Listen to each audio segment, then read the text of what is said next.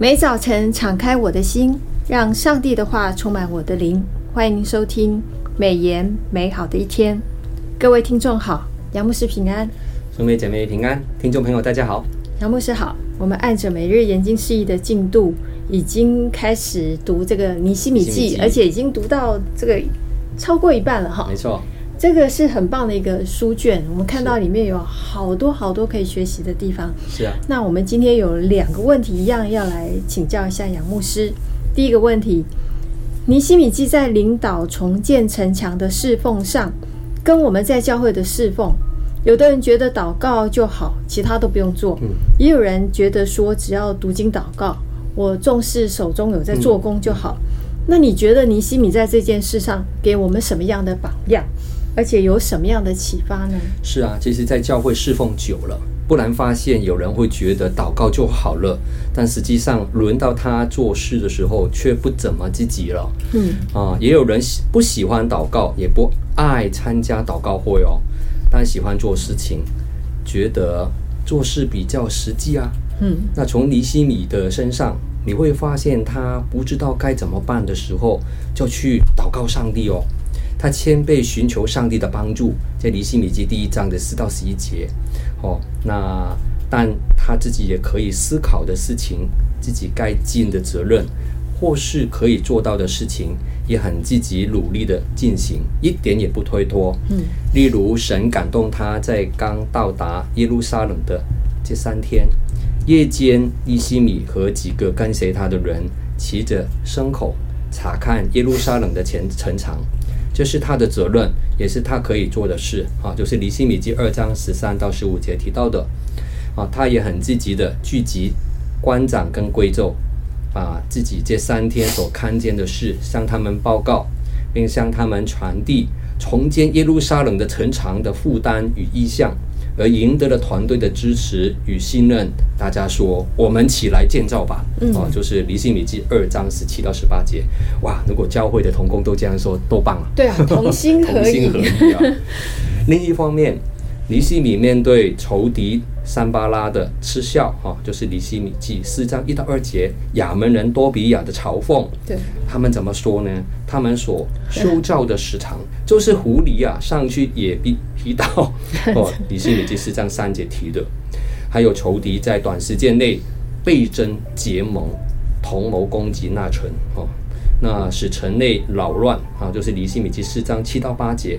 为何又渗透进入做工的人中间，要杀害平民百姓？哦，就是尼西米记四章八节，内有百姓的抱怨、无力建造与害怕被仇敌伏击、失去家人的威胁。哦，尼西米记四章十一节，面对内忧外患，如果你是尼西米的话，弟兄姐妹，你会怎么办？会不会害怕退缩了？哦，那尼西米却带领团队一边祷告。一边做防备，嗯哦，那尼西米记四章九节说：“然而我们向我们的神祷告，又因他们的缘故，就派人站岗，昼夜防备他们。”哦，有些人认为祷告是多么神圣的事啊，不能随意为之啊，要在特定的时间，在特定的地点祷告特定的事。但我们从耶西耶呃尼西米的带领团队以及百姓学习到的是什么呢？你无论做什么事，在任何的时刻、任何的场合，都可以和你的神交通祷告。尼希米必然养成了处处祷告、时时祷告、事事祷告的习惯。面对内忧外患，哈，那抱怨的百姓，啊，神听了他们的祷告，也是他说安慰鼓励百姓的话。说什么呢？就是在尼希米记四章十四节，不要怕他们。当记得主是大而可畏的，你们要为你们的弟兄、儿女、妻子、家园征战。尼西米不只是祷告神，他该做的事他必须做，加派人员看守啊。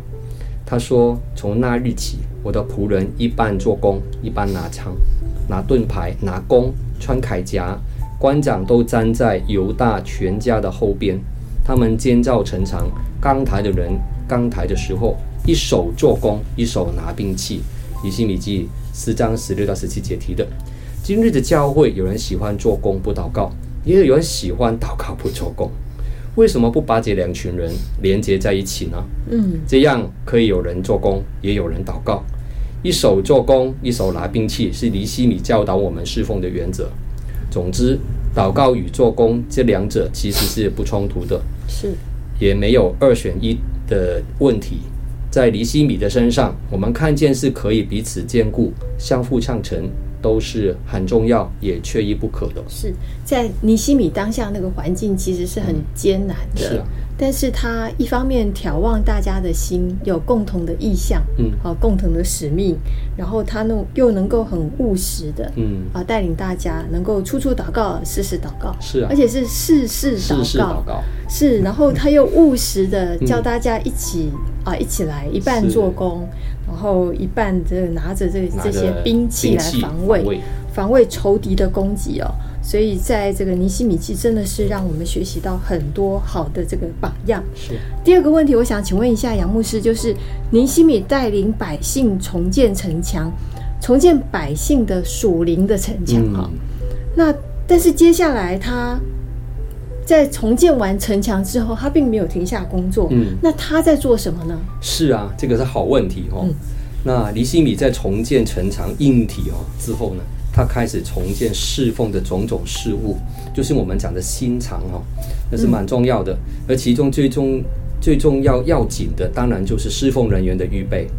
在这这所有的居民当中，他安顿众祭司啊、利未人、歌唱的民众的一些人、尼提宁人哈，就是殿役哈，以及以色列众人。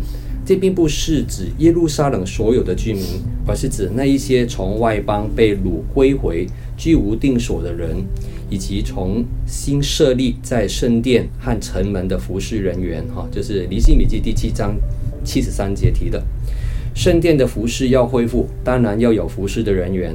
此外，还需要许多设备，还有器具，这一切都需要财务的资源。于是尼西米着手着。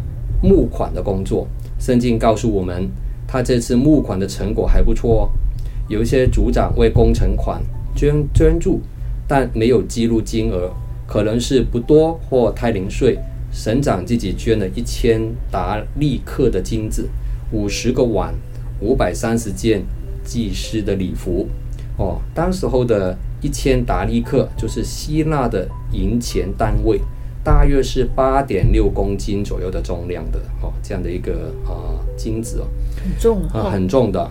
另外还有一些组长捐了两万达利克金子，哇，更多，更多了。还有两千两百尼拿，一个尼拿是大概五十舍赫勒，相当于五百公克。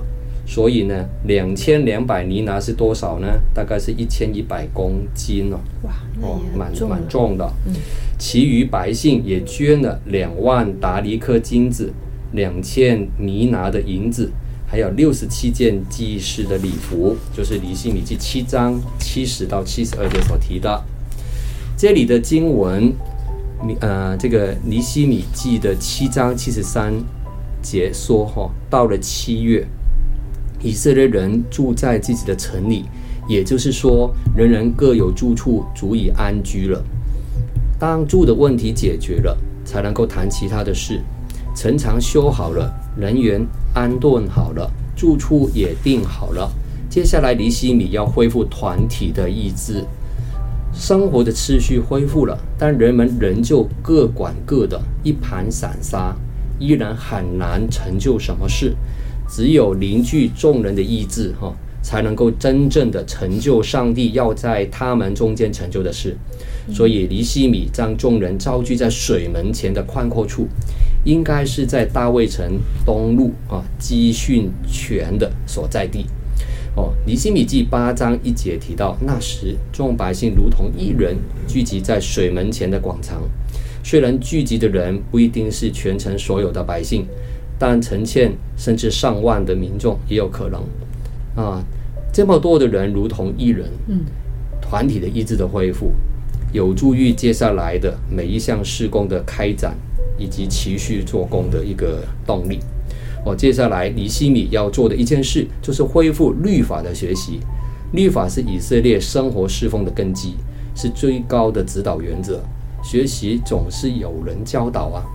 以斯拉因此当仁不让哦，因为他是文士又是祭师哈、有了教师的教导，百姓的生活与服饰就会有根基，就会有路可循，也才能够蒙主赐福。百姓需要知道上帝给了他们什么，他们能得到什么，他们又要如何成就上帝给他们的应许，否则瞎子领瞎子都丢在坑里面了。那重建圣名是尼西米借着教育完成的，会众学习的精神决定其学习的果效，尤其是学习律法，他不是要懂得很多的知识，而是要去把知道的事情出来。所以听得懂是很重要的，懂得怎样在生活当中实践，也知道为什么要这么做。所以会众都侧耳而听，啊，就是尼西米记八章三节提的。聚精会神地聆听以斯拉教导的这些诫命、律例、典章，要叫他们的生活在主面前蒙悦纳，使他们的地也因此而蒙福，不再啊、像被掳之前那样的情况哦。我们最近也听到新闻哦，十月七号巴勒斯坦嗯哈马斯激进组织啊这些恐怖分子向以色列加沙地区发射了多枚的火箭炮。恐恐怖攻击平民百姓哈，那有很多人伤亡，嗯，还有一些重要的以色列军事设施哈，那也破坏掉。那十月八号，以色列正式的向哈马斯宣战，哈，保卫国家。很多国国家开始撤侨了，但首都特拉维夫的居民却冒着这个生命危险，有人搭帐篷。帮前线的军人募集罐头、米粮、饼干等物资，也有人排队进入医院捐血，帮助前线受伤的军民。为什么他们会这样做？除了有良好的家庭教育，教导他们爱国爱家之外，他们也学习律法的宗教教育，遵循爱神爱人的律法精神，全民皆兵，守护自己的家园。这真的是看到最近的新闻啊，嗯、真的是很痛心哦。是。然后我们再反观尼西米的这个经历，嗯、就是真的就是把那个服侍的心态，嗯啊、呃，是预备好了。是。然后我们看到尼西米带领当时的以色列民，也是经过一个很大的困难后，能够回到自己的家乡，然后预备好自己的心。然后将自己的属灵的这个心墙建造好了以后，嗯、还是要回到生活层面哦，是要实践出那个律法的精神。是，现在。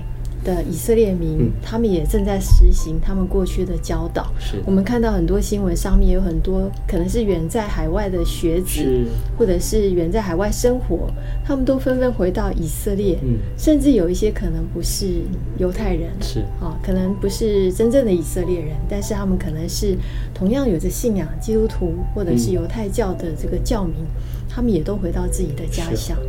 很感动，很感动。那我们这是愿上帝保守啊，让这个战事可以尽快的平息，为以色列求平安。是，嗯，我们请杨牧师来为这件事来做一个祷告，好吗？好啊，我们先做这个祷告。好，主啊，以色列是你的拣选的百姓，我们知道最近有战争发生，主啊，我们求你看顾保守，让以色列这边有平安。哦，主啊，不要扩大这个战事啊，让双方都能够可以坐下来和谈。